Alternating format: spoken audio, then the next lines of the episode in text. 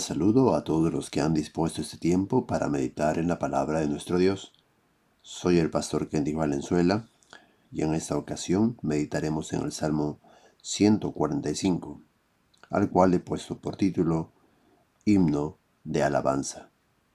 Y esto es así porque en cada estrofa, como podríamos considerar, nos está hablando acerca de alabar a Dios, no solamente a manera de promesas, sino también resaltando atributos de Dios. Este salmo es un salmo peculiar, debido a que, aunque nosotros no lo notemos, viene a ser un acróstico alfabético, porque cada versículo comienza con una letra del alfabeto hebreo. De manera sucesiva es presentada a lo largo de este capítulo, solo por allí alguna excepción. Por lo tanto, nosotros notaremos en ese salmo alabanza a Dios mencionado en todo este salmo. Consideraremos ello entonces al leer este salmo. En primera instancia, encontramos una promesa de alabar a Dios. Los primeros versículos nos dicen, Te exaltaré mi Dios, mi Rey, y bendeciré tu nombre eternamente y para siempre. Cada día te bendeciré y alabaré tu nombre eternamente y para siempre. ¿Es también el deseo de vuestro corazón de alabar a Dios, de exaltar su nombre, de cada día glorificar el nombre de Dios? Pues el salmista, David, hace esta promesa, hace este compromiso para con Dios de exaltar su nombre. El versículo 3 menciona el primero de esos atributos. Grande es Jehová y digno de suprema alabanza, y su grandeza es inescrutable. El hombre se esfuerza por querer saber todas las cosas, por querer entender el funcionamiento de todo lo que hay alrededor, y ha presentado por ello teorías, pensamientos, para poder entender todas las cosas. Pero el salmista es tan sabio de decirnos, hey, Jehová es tan grande que no podemos escrutarlo, no podemos examinarlo, no podemos indagarlo de tal manera que podamos tener un conocimiento completo acerca de él. ¿Por qué? Porque él es tan grande que es digno de suprema alabanza. Suprema alabanza porque su grandeza es suprema, es grande. La alabanza debe ser de acuerdo a aquel a quien alabamos. Pero también se nos menciona otra cosa en los siguientes versículos y tiene que ver con sus obras, sus maravillosas obras a favor de, de su pueblo y de la humanidad. Generación a generación celebrará tus obras y anunciará tus poderosos hechos. En la hermosura de la gloria de tu magnificencia y en tus hechos maravillosos meditaré. Del poder de tus hechos estupendos hablarán los hombres, y yo publicaré tu grandeza. Proclamarán la memoria de tu inmensa bondad y cantarán tu justicia. Claro, nuestro Dios debe hacer cosas de acuerdo a su grandeza. Tenemos un Dios tan grande y sus hechos lo respaldan. Sus hechos van de acuerdo al Dios que tenemos, grandes, maravillosos, estupendos. Por lo tanto, estos hechos, estas acciones de Dios, deben ser pasadas de generación en generación. De eso nos hablan estos versículos también. Hablarán los hombres, nos dice. Yo publicaré tu grandeza. Proclamarán la memoria de esas cosas que has hecho, esa bondad, esa misericordia del gran Dios, Jehová de los ejércitos. ¿Qué más se nos dice acerca de Dios? ¿Por qué tenemos aquí un himno de alabanza? Porque continúa la siguiente estrofa, por así decirlo.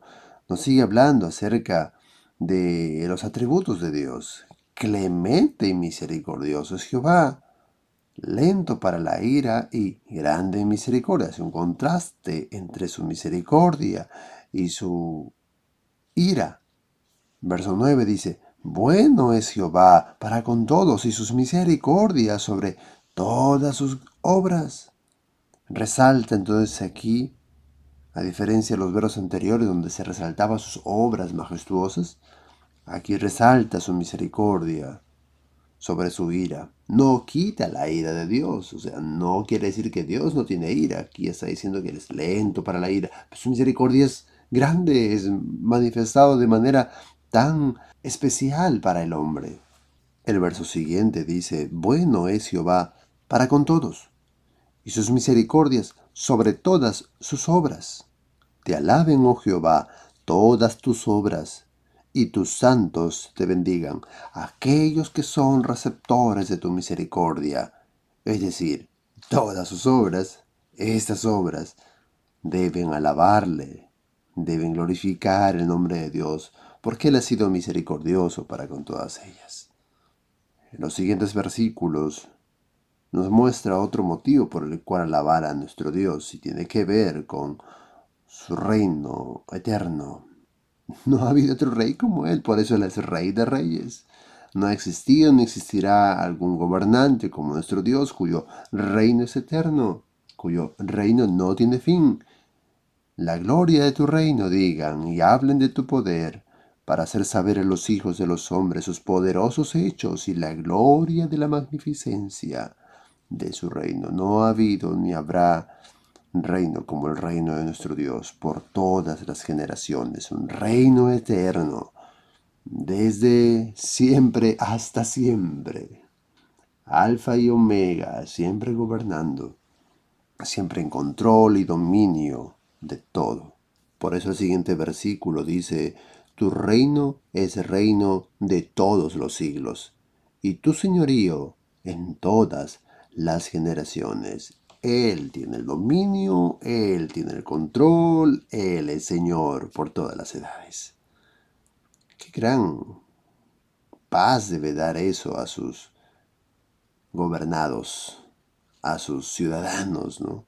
A aquellos que somos parte de ese gobierno de nuestro Dios el saber que nuestro Rey es inamovible, inalterable.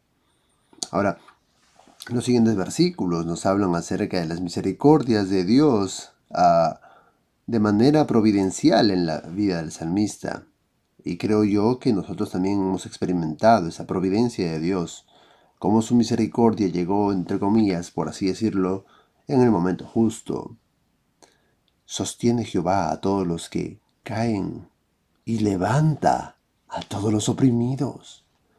Los ojos de todos esperan en ti y tú le das su comida a su tiempo.